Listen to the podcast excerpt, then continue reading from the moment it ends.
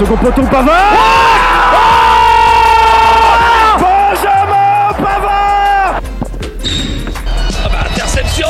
Attention, mais non, mais non. Mon Dieu. Mon Dieu, qu'est-ce qu'il nous fait? Tous les mercredis, Alors que Didier Deschamps remet sa chemise dans son pantalon. 20h, 21h, L'ange s'est envolé. Grec coupé. médaille d'or et champion olympique. Gold medal and Olympic champion. Ta gueule, Coubertin. le rendez-vous sportif de Radio Campus Angers. Et bonsoir à tous, il est 20h, on est sur le 103 FM et Radio Campus Angers. On est mercredi et c'est l'heure de votre émission sportive de la semaine, Ta gueule Coubertin. Une nouvelle émission en direct, il fait beau, il fait chaud, ça fait plaisir. Certains sont en période de partiel, mais voilà, on est entouré dans le studio, on est toujours présent et on commence avec moi à gauche avec Jessie. Jessie, comment ça va? Ça va très bien et toi? Eh ben écoute, tout va bien, on retourne un petit peu, là ça faisait un petit mois que j'avais pas fait l'animation, Ouais. donc on reprend un petit peu ses, ses bonnes habitudes.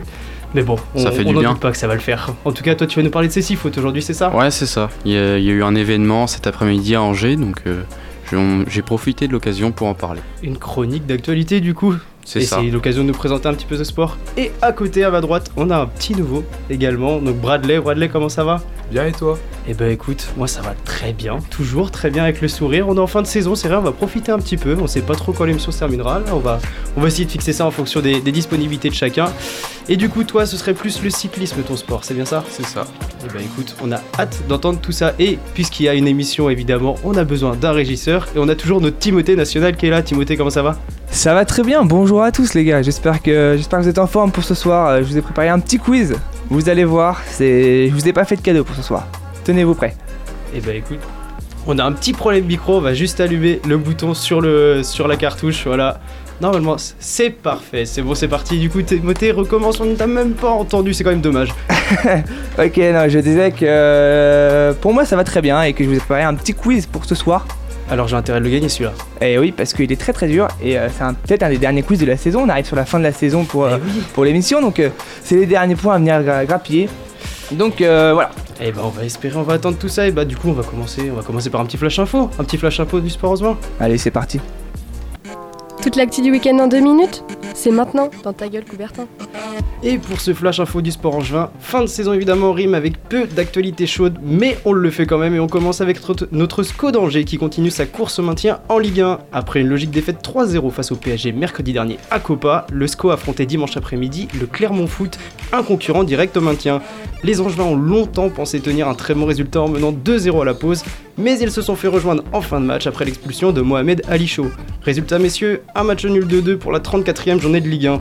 Le SCO peut évidemment nourrir des regrets après ce nul frustrant, mais à relativiser toutefois puisque ce n'est pas une mauvaise performance. En vue du maintien, le SCO reste totalement maître de son destin, 14e de Ligue 1 avec 35 points, soit 4 devant le barragiste avant un déplacement difficile à Monaco ce week-end. Et du côté des clubs amateurs, la NDC Angers poursuit sa très belle saison en remportant une 11e victoire, cette fois-ci en surclassant Laval-Bourny. Sérieux du début à la fin, les joueurs de Pierre Naudel ont emporté 3 buts à 1 et se rapprochent du podium de la R1. Et direction les parquets avec l'EAB et l'UFAB. Saison terminée, donc aucune nouveau- nouveauté pardon, pour le AB, officiellement promu en Pro B.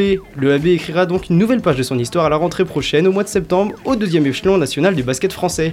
Du côté de l'UFAB, les Angevines ont connu la défaite le 16 avril dernier à Basketland, mais elles ont officialisé leur participation aux playoffs. Après avoir assuré son avenir en Ligue féminine, l'UFAB devrait en toute logique disputer une Coupe d'Europe la saison prochaine. Et dire qu'il y a encore un an, les Angevines se débattaient en Ligue 2 pour retrouver l'élite.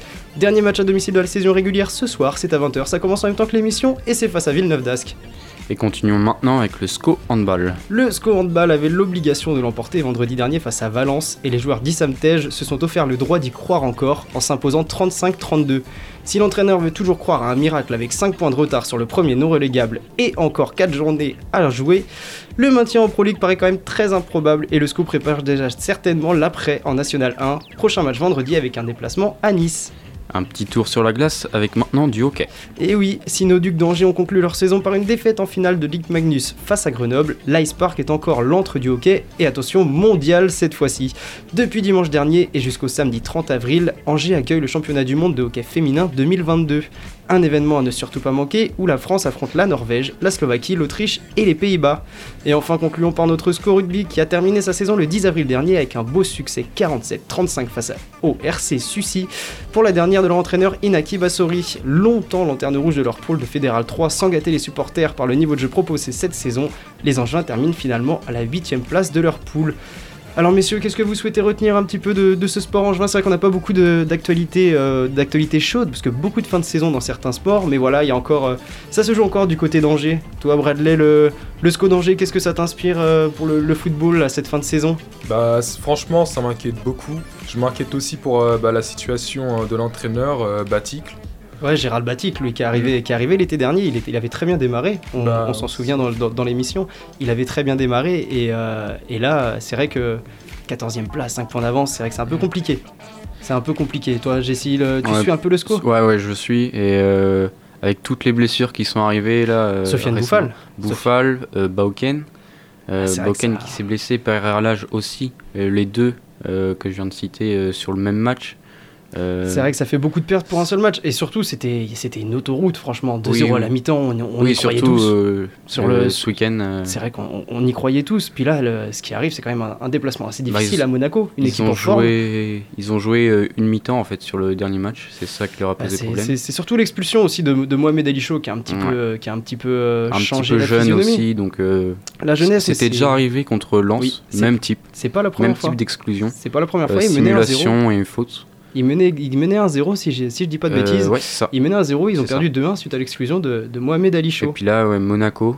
Et puis euh, il y a aussi une grosse équipe, euh, Montpellier, qui reste. Sinon, les deux matchs restants, c'est contre des, des équipes. Enfin, des. qui n'ont plus, rien- plus à jouer. Bah, Bordeaux et Metz. Donc, Ah euh, oui, c'est quand même des concurrents directs concurrents maintien. directs. Après, je sais plus si on peut dire concurrents pour les deux derniers là. Quand Ouais. même, Bordeaux et Metz, c'est un petit peu, un petit peu compliqué. Mais c'est vrai que sont- sinon- oui, ils sont quand même euh, maîtres de leur destin. Voilà, c'est exactement, c'est ce que disait euh, Romain Thomas, le, le défenseur central. Ils sont, ils sont un peu les, les mieux lotis de, de tout ce groupe-là, de tout ce groupe euh, pour, euh, qui se bat pour le maintien. Donc normalement, ça devrait, ça devrait pas faire de, de soucis pour le SCO. Ouais, faut, faut plus se préparer la saison prochaine. Pense. Voilà, c'est comme d'habitude avec le SCO. On commence bien, on finit dans le ventre mou, puis on prépare la suite et on recommence. C'est toujours un petit peu Bah, ça. il faut dire qu'avec le SCO, on a l'impression que les saisons elles se terminent un peu plus tôt que les autres équipes. hein. C'est euh, Mois de janvier, février, c'est fini. C'est exactement ça. On parle déjà du mercato euh, estival euh, en mars, euh, février. Donc, ah, on commence à prendre l'habitude. Sauf que au fur et à mesure des saisons, eh ben, on arrête de jouer de plus en plus tôt. Et du coup, le classement est de plus en plus bas. hein. Là, on est vrai. en 14e a- place. il y a non quand même, euh, il y a- là, c'est ça, 14e 14e place. 14e place, c'est compliqué. serré hein. aussi. 4 Ah. points d'avance devant Saint-Etienne. Ouais, Ouais. d'habitude on est là 11e, 12e, là on est à la 14e, ça fait peur hein. l'année prochaine, euh, si on continue sur, cette, sur ce rythme, on sera vers la 16e, donc non, faut, Surtout- faut vraiment se reprendre. Surtout que l'année prochaine, il y a 4 descentes. En plus, en plus, oui. euh, à, la Li- à la Ligue 1 à Bah, tu 18. vois, c'est un Donc, détail que euh, j'avais oublié. ça, Oui, oui, c'est vrai que moi aussi je l'avais oublié et il est à prendre en compte. hein. Ouais. Ouais, non, non, c'est clair. Mais sinon, euh, là, je prends, je prends un petit événement qui se passe en ce moment. Est-ce que vous êtes allé voir le, le hockey féminin euh, à l'Ice Park? Absolument pas, non. En période de partiel, c'est un peu compliqué Ouais. pour Ah chacun ouais. De, de trouver du temps libre. Là, c'est Ça va vrai. être notre, notre, excuse. Ouais, ouais, c'est ça. je pense qu'on on n'a pas le choix. Et pourtant, Dieu sait que j'aimerais bien aller à l'Ice Park. J'ai j'ai pas encore eu l'occasion. Puis les émissions le mercredi, généralement, on a, on a les Ducs qui jouent en face. Ouais. On va trouver un moment. On va trouver un moment pour aller ça, pour aller voir ça. Ça doit être du bon niveau quand même. hein. Ah, quand même un mondial de hockey. Je pense que, Ouais, je pense que ça se débat sur la glace. Mais Eh oui. bah, en tout cas, Jessie, c'est c'est l'heure de, de ta chronique, c'est l'heure de la première partie. Donc c'est toi qui nous occupe cette première partie. Une petite, Timo- une petite virgule, Timothée, pour lancer tout ça? Allez, c'est cadeau. Donc, euh, comme je l'ai dit précédemment, il y a eu un événement euh, dans la ville d'Angers euh, cet après-midi. Un match amical euh, qui opposait euh, l'équipe de France de Cécy Foot entre l'équipe de, de Turquie. Donc, euh, le- ça s'est fini sur le score de zé- 0-0. Mais en Cécy Foot, c'est le Brésil qui est la nation numéro 1 dans cette discipline. Donc, le Brésil, on le connaît pour être le pays du football, notamment avec ses grands joueurs Pelé, Ronaldinho, Neymar ou encore Jeffinho. À la plage, Juninho aussi, quand même. Juninho pour les Lyonnais. À la plage dans les favelas, le, fo- le football est partout et pour tous. Et du coup, tout d'abord, peux-tu nous expliquer un petit peu ce qu'est le, le Foot, les règles en général? Alors le Foot est un sport paralympique qui se joue à 5 contre 5. 4 joueurs de champ et un gardien. Selon le site de Paris 2024, le Foot, c'est le football sans la vue. Les quatre joueurs de champ, ayant tous un, sont, sont tous déficients visuels, pas forcément à la même échelle. Donc ils portent tous un bandeau pour être sur le même pied d'égalité. Le gardien, quant à lui, n'a pas forcément de handicap visuel. Il est cependant très important sur le terrain puisque c'est celui qui donne de la voix pour guider ses coéquipiers euh, sur euh, le terrain en termes de placement. Également, en phase offensive, un guide placé derrière les cages adverses pour les localiser euh, assiste les joueurs. Donc vous avez pu voir sur certaines vidéos, je ne sais pas si vous regardez un petit peu le CCF ah, lors des Jeux paralympiques. Voilà, c'est ça, les seules fois où on a un peu de visibilité sur ce sport-là, c'est un peu les JO paralympiques. Vous voyez peut-être des guides derrière les cages ah bah, qui tapotent sur les poteaux. Moi j'ai regardé, regardé des vidéos tout à l'heure. Donc euh, je t'avoue que oui, j'avais vu ce guide-là. Mais Bradley. Euh, non, j'avais jamais entendu parler de cette euh, discipline avant que tu l'évoques. Ah, si, si, moi j'en avais entendu parler et j'avais même vu un but assez incroyable, un peu. Genre, je ne sais plus quel joueur, où il driblait tout le, tous les joueurs et c'était assez incroyable dans la discipline du CC Foot. au JO de 2016 Certainement, parce que ça date. Je vais en parler tout à l'heure. Ah, impeccable. Alors concernant le terrain, celui-ci est équivalent, est équivalent aux dimensions d'un terrain de handball, donc 42 x 22 mètres.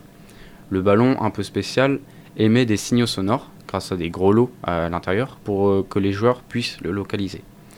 Vous l'aurez compris, les joueurs ne se fient qu'au son et les spectateurs doivent être, doivent être entièrement silencieux comme je l'ai dit précédemment, cette discipline est présente aux Jeux paralympiques et ce depuis les JO d'Athènes de 2004. En cinq éditions, l'équipe brésilienne a toujours été championne. Alors je pense qu'on peut dire que la question est quand même vite répondue, mais est-ce qu'on peut dire que cette, cette équipe est imbattable? On peut dire qu'elle est pratiquement imbattable.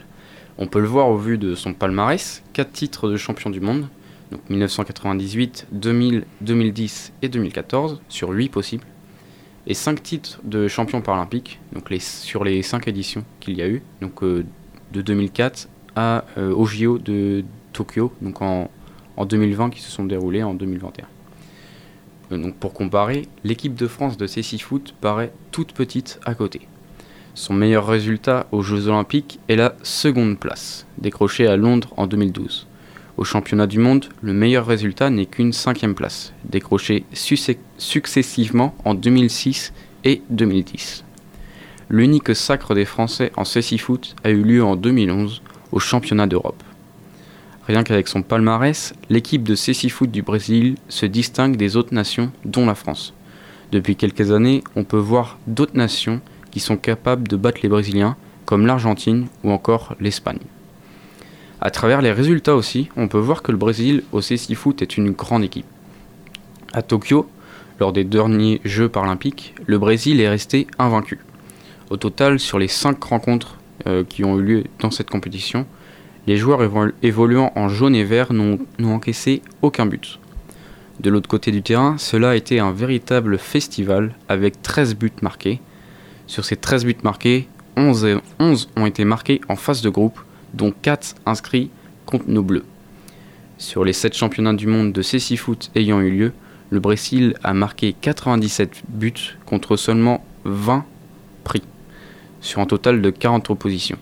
Donc tu parlais d'un véritable festival offensif de cette équipe lors des, JO de Tokyo de, l'été dernier. Il faut également dire que le Brésil tient dans ses rangs l'un des meilleurs joueurs du monde. Exactement. Il s'appelle Jefferson da Conceição Gonçalves. Do Brasil. Exactement. Mais il est plus connu sous le nom de Jeffinho. Grâce à son jeu technique et ses dribbles, il est, il est comparé à son idole brésilienne, elle aussi, le roi Pelé. Complètement aveugle depuis l'âge de 7 ans, il impressionnait déjà ses adversaires par ses capacités techniques. Par ailleurs, il a été vainqueur de 3 titres paralympiques et de 2 euh, titres de champion du monde avec son équipe. Individuellement, il a, reçu, il a reçu de nombreux trophées nationaux et a été élu meilleur joueur des championnats du monde à trois reprises. Il a surtout permis à son pays de gagner des matchs importants dans des compétitions internationales. Et donc on va parler de ce match en 2016. De ce but que Timothée avait Ce but. Le fameux, le fameux. Donc euh, lors des Jeux paralympiques de Rio, en demi-finale et en finale, il va mener son équipe vers la victoire. Contre la Chine, alors que le Brésil est mené 1-0, en toute fin de première mi-temps. Il va permettre aux jaunes et verts de recoller au score juste avant la mi-temps. Sur ce but, il réussit à dribbler trois de ses adversaires du soir en gardant le ballon collé à ses pieds et marqué dans le petit fil opposé. Une frappe imparable pour le gardien. Donc c'est sans doute ce but que tu parlais. Ah ouais, c'est ça y ressemble, ouais. Et il est pas mal quand même. Ah, il est, il est magnifique. Hein. Même euh, en, dans un match normal, euh, c'est rare de voir ce genre de but. Hein. C'est un Ouais, but à la Ronaldo, à la Messi quand même. Ouais, il driblait trois joueurs et Ah ouais, frappe petit filet et tout, non, euh, tout y est. hein. la frappe est propre. hein. Ouais, en plus, en plus. Dans ce match, il mettra un second but pour délivrer le Brésil et l'envoyer en finale. En finale, leur opposé à l'Iran, le numéro 7 se transforme en joueur qui va grappiller du temps, donc important pour l'équipe. Il va permettre à son équipe de s'imposer sur le plus petit des scores, 1-0. Une médaille d'or donc de plus pour le Brésil, qui plus est à la maison. Donc son talent balle au pied éblouit tout le monde, spectateurs, téléspectateurs et aussi adversaires. Le capitaine anglais de l'équipe de Cécy Foot a même dit de lui il semble avoir un sixième sens car il n'a pas besoin de se concentrer sur ses capacités. Donc rendez-vous à Paris 2024 pour voir si le Brésil et Jeffinho vont conserver leur titre de champion paralympique dans cette discipline. Et bah tu vois, j'ai j'ai hâte d'être euh, d'être au JO. Tu vois, tu m'as as réussi à me hyper sur, euh, sur du CC Foot, vraiment, sur, euh, Ouais. sur l'histoire de Jeffinho. Ça lui fait quel âge? Je t'avoue Euh, Alors il avait 30 ans euh, en 2020.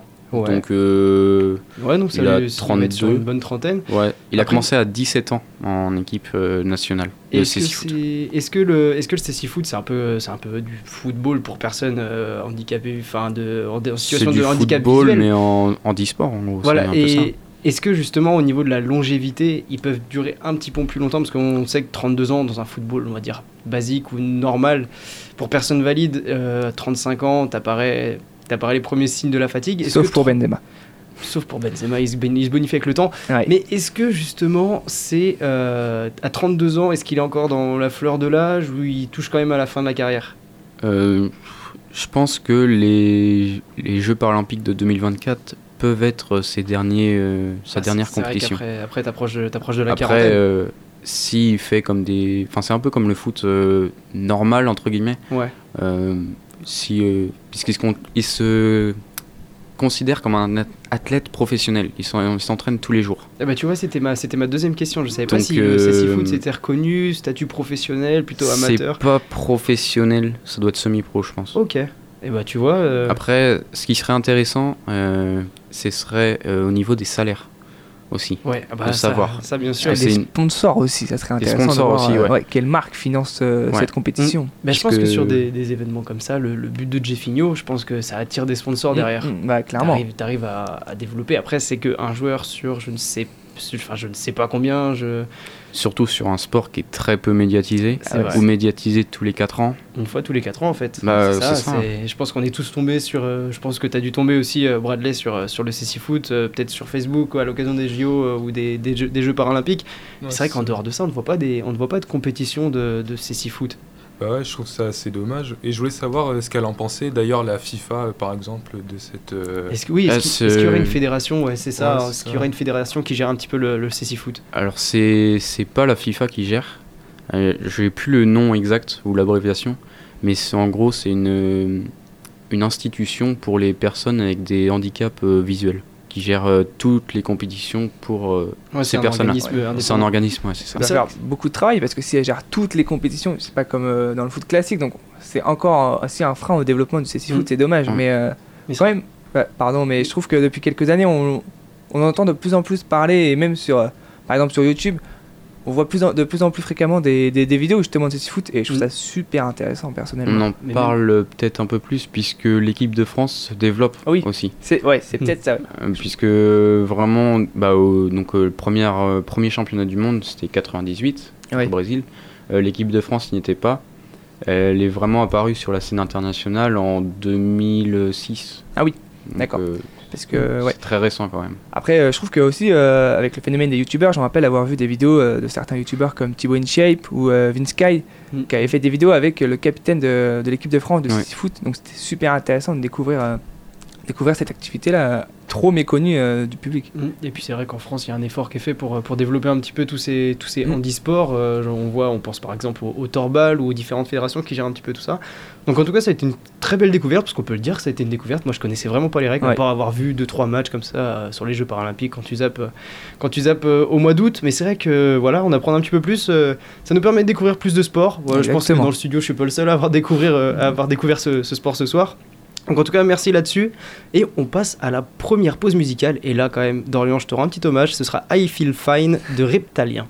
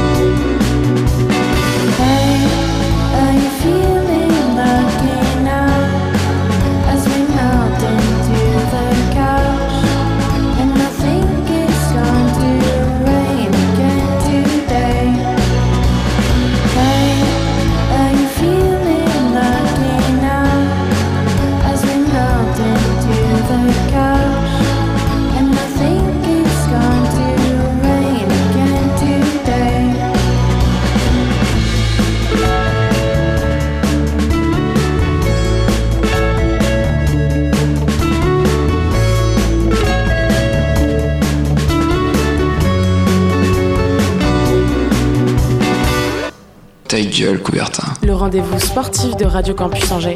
Et de retour pour la seconde partie d'émission sur Radio Campus Angers avec toujours ta gueule Coubertin. Vous êtes bien sur le 103 FM. Et qui dit seconde partie d'émission dit évidemment le débat de la semaine. Et aujourd'hui, c'est notre régisseur, c'est Timothée qui s'en occupe. Et oui, premier débat pour ma part, hein, donc pour cette émission un peu spéciale qui vient un peu clôturer, enfin je ne sais pas si ce sera la dernière, mais ça fait partie des dernières, une émission auquel je prends toujours autant de plaisir à venir, je l'avoue, hein, c'est c'est toujours un régal d'être avec vous. On t'aime. Donc sur ces belles paroles, j'ai préparé un petit débat sur un sujet un peu sérieux. Si Simon nous avait questionné lors de la dernière émission sur nos pronostics sur le Ballon d'Or, Si tu nous entends, moi c'est toujours Benzema, je voudrais évoquer avec vous un sujet qui fait débat dans le monde de football français.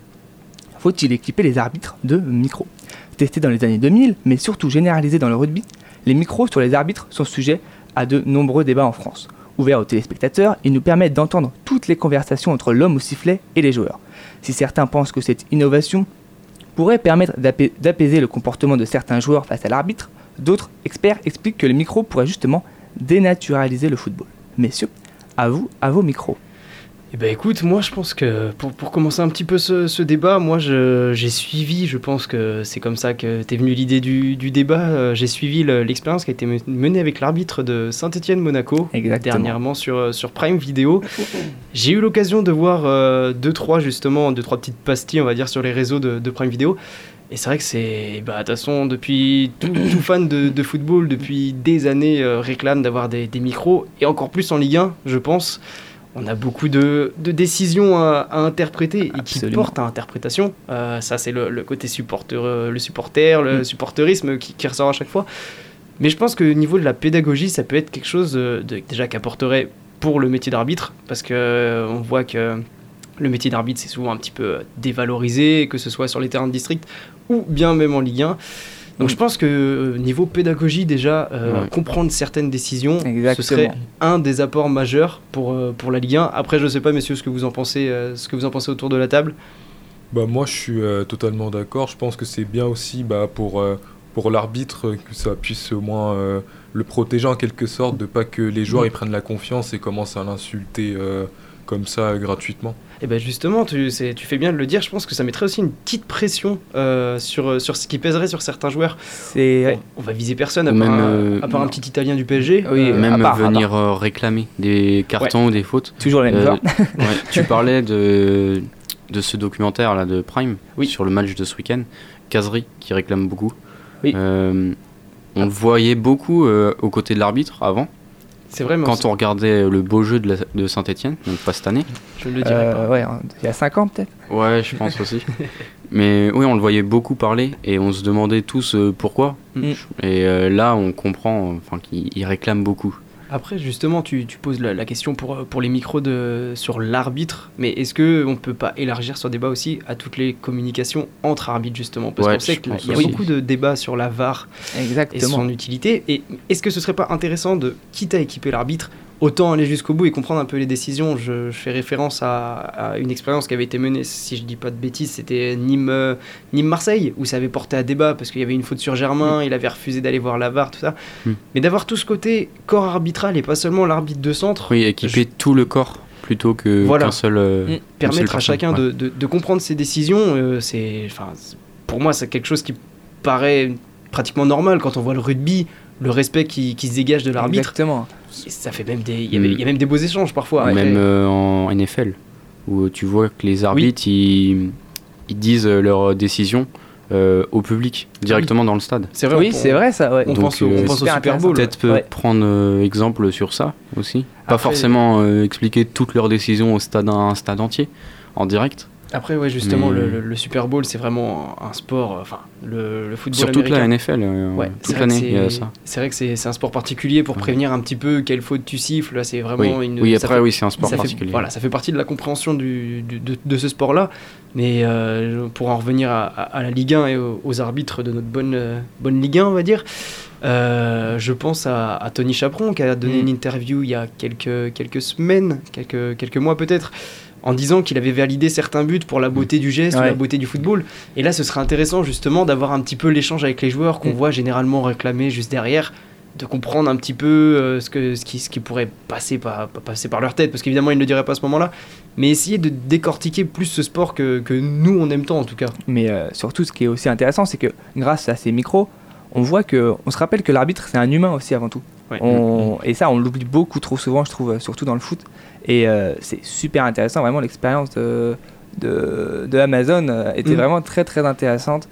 Euh, ouais, comme tu l'as dit, ouais, les insultes, euh, bah, franchement, quand tu vois que, quand tu sais que ta conversation va être entendue par des millions de spectateurs, Mm. hop, Tu là, fais je pense attention à ce que ouais, tu dis, tu, je tu pense, mets le hein. frein.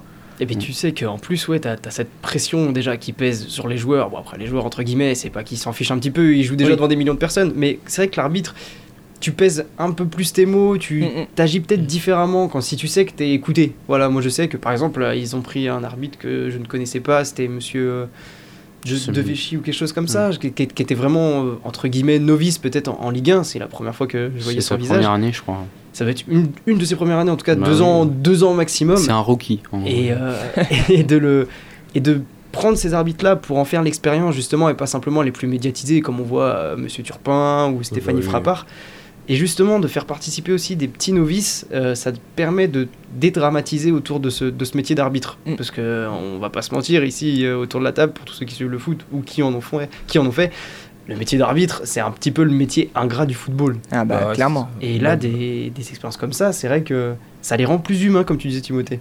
Mais même en district, euh, pour ceux qui jouent en district, euh, quand on devait arbitrer, c'était un petit peu la corvée. euh, Ah bah, c'est la corvée de personne la corvée.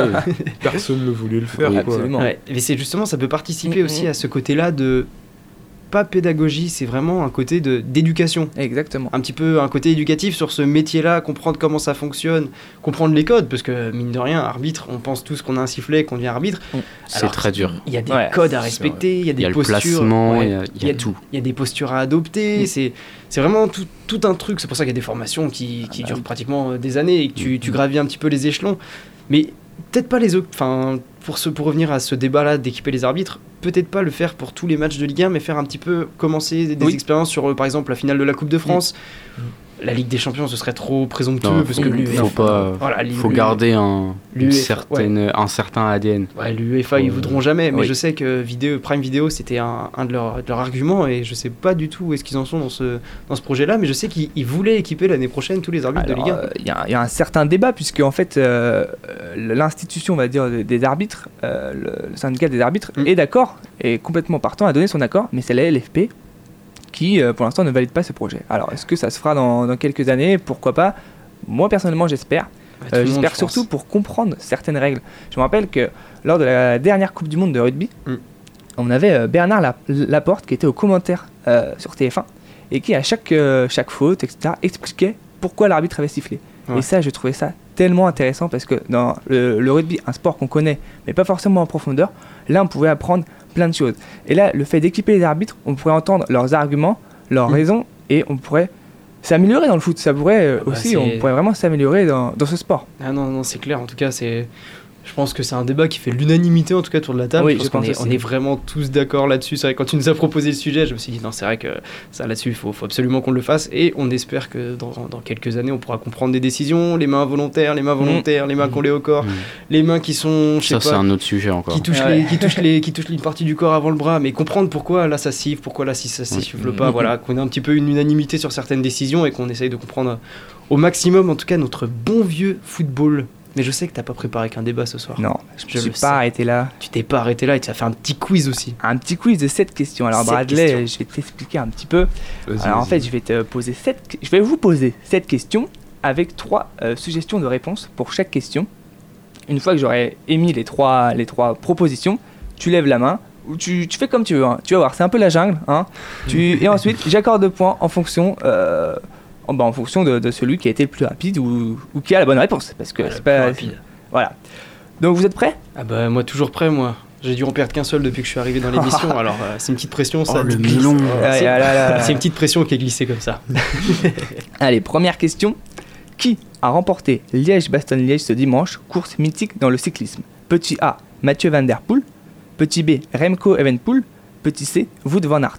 Dit Moi Hugo, je t'ai vu lever la moi, j'aurais dit la B, je ne saurais pas te dire le prénom, mais je sais que les deux, les deux je les connais et j'ai pas vu ces noms là passer. Donc la B, La B. c'était un point pour toi. Je ne saurais pas te redire le nom par contre. Remco Enve- et Evenpool qui a, qui a gagné cette course, malheureusement marquée par la chute de notre euh, français, de notre champion ouais. du monde, Julien Alaphilippe. euh, qui nous a tous fait très peur. hein. Surtout, j'ai eu les déclarations de Romain clair. Bardet. euh, Mm, Moi j'ai vu la chute euh, le, le lendemain ou, ou le soir même, c'est vrai que ça fait froid dans le dos. Quoi. Ah oui, ouais, ouais. Mm. Alors, passons à la deuxième question. Là, je, je corse un peu le, le niveau. Qui est le meilleur buteur de la Ligue 2 Ah, moi je l'ai normalement. Euh, Est-ce que c'est un Toulousain? Oui, c'est un Est-ce que c'est leur numéro 9 Sans doute. Est-ce qu'il est attaquant? Euh, oui, Anglais? Oui. C'est Rhys Healy. Hailey ou quelque chose comme ça. C'est un deuxième point pour Hugo. Euh, les gars, faut vous réveiller quand même parce que j'ai pas envie qu'il gagne encore. Euh, oui, il est, il est devant et puis. euh, Combien de buts? euh, Alors là, j'avoue. Parce que je Il sais a que 21, je il crois. a, 20 il me semble qu'il a. Non, 20 buts. 20 buts. Parce que je sais 20 buts, que- parce que c'est le premier euh, joueur de Ligue 2 à dépasser la, barre- la barre des 20 buts sur une saison. Ah oui, parce que Mm. Vanden, euh, Vanden Boomen, qui est leur milieu de terrain, lui, il a 21 passes décisives. Donc à, à- à eux deux, ça En fait quand même un, ouais, ouais, ouais, ouais. Ça fait quand même un sacré duo pour le TFC qui remonte en Ligue 1. Mm. On est Mm, content mm. de les revoir Ouais. en tout cas. Mm. On est content de les C'était une revoir. belle saison de Ligue 2. hein. Euh, Ah, ça- franchement, ça, c'est clair. Ça m'arrivait le vendredi soir de, de zapper sur l'équipe qui diffusait Mm. euh, et c'était super intéressant. Franchement, trois défaites euh, sur une saison, Mm, ouais. c'est fort. Mm. Non, ils ont été très forts. En espérant, euh, en espérant, je pensais jamais le dire à, à Angers sur une radio angevine, voir mon petit stade Lavallois quand même qui va Ah, remonter premier oui, de en Ligue national. 2. oui, En oui, il, 2. il leur manque deux Ouais. points, deux, mois, Ouais. deux points au prochain match, ça peut être validé. Donc on Ah. verra Laval en Ligue 2. Ça serait sympa, les oranges. Alors, troisième question. Qui est le pilote de Formule 1 qui occupe la première place du championnat du monde actuellement? Oh, je vais la laisser à Jessie celle-là. Charles Leclerc. Euh, Oui. Et tu gagnes un autre point si tu me dis le, no- le nombre de points qu'il a. Euh, euh, je peux pas te le dire Ouais, sais. exactement. Il, il était pas à 75 avant la course. euh, attends, 75, il a fini deuxième. Allez, je te dirais 96. 87. Pas Non. loin, pas loin. 87 Non, Jessie, une, euh, un nombre de points? Je sais pas, j'aurais dit 90, non? Et non, c'était 86 points pour Charles Leclerc. Oh, j'étais pas loin. Ah ouais, t'étais vraiment pas loin, c'est pour ça que je t'ai regardé. Ah. Alors pour l'instant, il est loin devant, Mar- euh, loin devant Mar- Max Verstappen, qui a seulement 59 points. Et euh, le, notre Lewis Hamilton euh, est plus loin, hein, il a que 28 points. Euh, pour l'instant, c'est pas saison, la saison, c'est ga- assez- ouais, saison galère pour Mercedes. ouais, Et le premier français, il est où? Euh, je sais pas. Tu sais pas je, je pense que ça Euh, alors oui, parce que ouais, Charles Leclerc. Charles Leclerc est monégasque. Oui, c'est Esteban Ocon. Alors il me semble qu'il est juste derrière Lewis Hamilton, donc il doit être septième parce que il me le semble. Alors quatrième question. Et alors là, laissez-moi euh, faire les propositions avant parce que vous n'allez pas les trouver. Après le match Barcelone-Wolfsburg, le match de football féminin, quel est le record d'affluence pour un match de football féminin Ah, Petit A, 91 648. Petit B, 93 768. Petit C, 95 868. que j'ai- Bah, messieurs, à vos pronos. Hein. J'aurais dit la C, je pense. La C pour 95 Bradley. pour toi. La B. La B93. Moi, Ouais. je vais partir sur 91 du coup. mais c'est pas possible là, ça fait encore un point pour Hugo, c'était la Oh, première. ouais. Il faut toujours le faire en Ils dernier. l'ont battu de 10 personnes. 10 Pardon, personnes. ouais. Mm, Ils l'ont battu parce qu'avant le. le... record était, appartenait aussi au, au Barça, Oh, mais c'était contre le Real. Madrid. C'était Ouais. ça. C'était ça. Et donc là, il y a 10 personnes, en- non 20, 20 personnes pardon, qui sont pointées en plus. Alors là, gros, grosse chance, donc nouveau record d'affluence pour le football féminin. Ouais, c'est- j'ai cru, j'ai cru voir passer une, une photo justement euh, du, du Camp Nou et C'était magnifique. c'est pour du sport féminin, c'est c'est franchement, franchement magnifique. Exactement, je- tu me retires les mots de la bouche. Cinquième question, Euh, les gars, faut vraiment vous, ré- vous réveiller. Quel pilote de MotoGP a remporté le Grand Prix du Portugal ce week-end? Ah Bradley, c'est pour C'est toi. pas Quan, euh, Quantero, non? C'est alors c'est pas vraiment ça au niveau de la prononciation.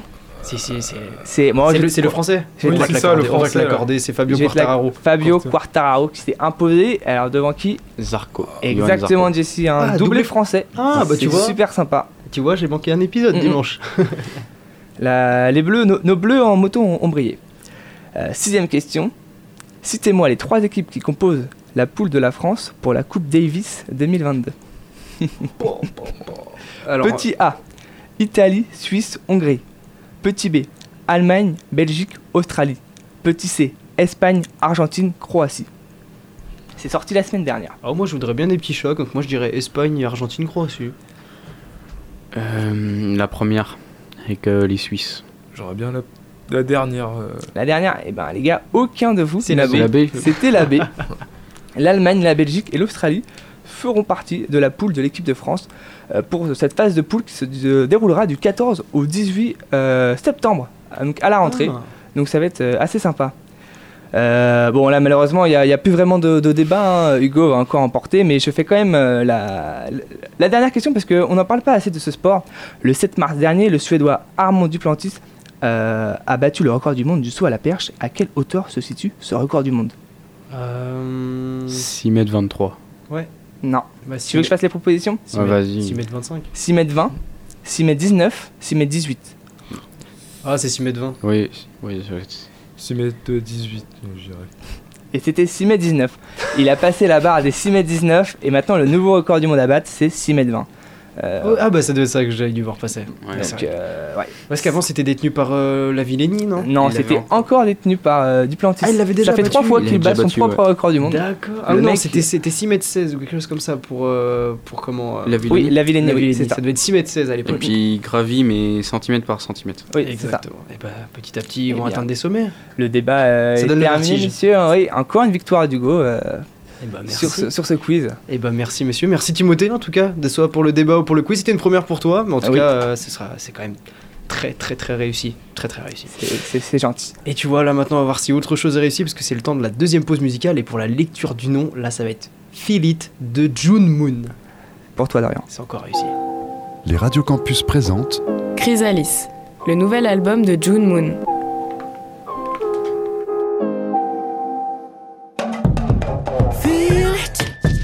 It. We got seven thousand reasons to cry. Feel it, no more bullshit. No more stressing, no more killing mind. No need to complicate. It, we won't shake it. It's another chance to cross the line. Yeah, we wanna tweak it and release it. Bring back love change the vibe. Taking it easy.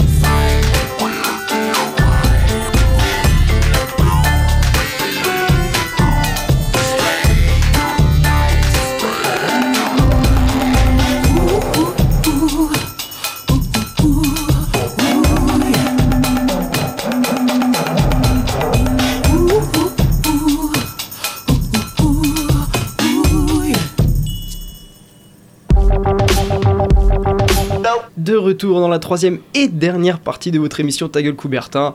Le soleil se couche bientôt, mais vous êtes toujours sur le 103 FM et Radio Campus Angers. Et cette dernière partie d'émission, elle va être consacrée à Bradley, notre petit nouveau de la team, avec cette fois-ci du cyclisme. Je sais que Timothée en a parlé il y a deux semaines sur, euh, sur Europcar. Exactement. Et on ouais. continue, c'est vrai que c'est un sport qui nous intéresse, Ça donc fait tu peux y aller, l'antenne est à toi.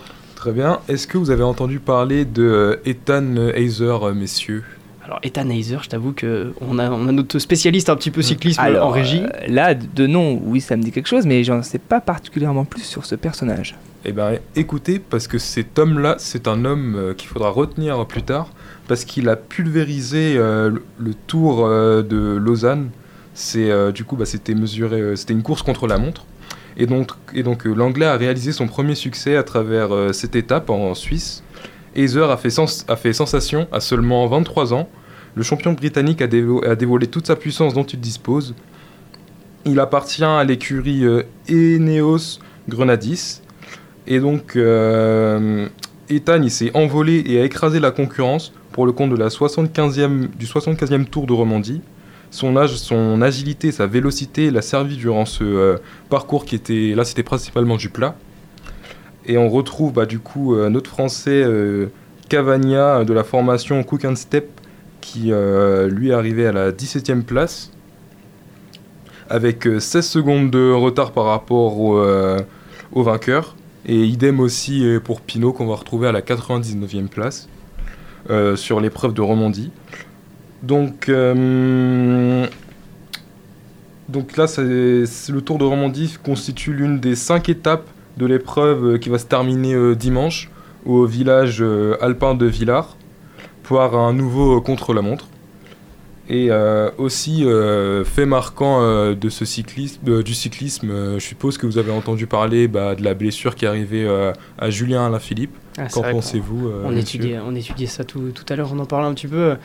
C'est vrai que moi j'ai pas, j'ai juste vu l'image de Romain Bardet qui va, qui, qui va l'aider. Je saurais, je- c'est sur quelle course que c'est que c'est arrivé ça Euh, Bastogne-Liège, je crois. Bastogne-Liège, yes, Bastogne-Liège. C'était ça, ouais. C'est ça. Et euh, mais par contre, je t'avoue que la chute en elle-même, euh, impossible de retrouver les images. Je pense que ça a été, ça a été coupé sur, euh, sur Non, les en réseaux fait, sociaux. il Ou c'était pas filmé. Il n'y a absolument pas euh, d'image, puisqu'en fait, euh, au moment de, de la chute, euh, seul l'hélicoptère euh, était à l'arrière du peloton. Il n'y avait aucune moto Ouais. qui filmait le peloton. Et donc, la chute, au moment, au moment de la chute, l'hélico- l'hélicoptère passait au-dessus du peloton et euh, il a juste pu voir les coureurs à terre et Julien. Alaphilippe euh, en, en contrebas dans un fossé près d'un arbre avec euh, Robin Bardet qui fait des qui fait des, des- des- qui alerte les secours puisqu'il voit bien que Mm. son ami son collègue français est dans euh, dans un état presque pitoyable hein, euh, il pouvait à peine respirer à peine bouger Ouais, c'est ce c'est ce qu'on ce qu'on lisait de, l'interview de, Romain Bardet, mais euh, mais c'est vrai qu'on sait pas trop les séquelles qu'il a derrière. On a parlé des épaules, des côtes. C'est vrai que c'est quand même ça fait froid dans le dos. C'est vrai Ah que c'est ouais, des chutes comme ça. Je hmm. sais pas si, si Bradley, tu te- t'en sais un petit peu plus euh, sur, sur cette blessure, euh, sur combien de temps, parce que pour se remettre de tout ça, c'est vrai que ça va prendre euh, un petit peu de temps. On sait qu'il y a le Tour de France qui arrive au mois de juillet, donc euh, on va on va pas se faire d'i- d'illusions là-dessus Le- sur euh, Alaphilippe. le Tour de France semble compromis hein, Ah, selon même, les ouais. Ça, me- ça- ça Parce me que- semble même plus que compromis, ça fait dans, c'est dans trois mois. C'est dans moins. trois mois, euh, ça commence euh, début du mois de juin.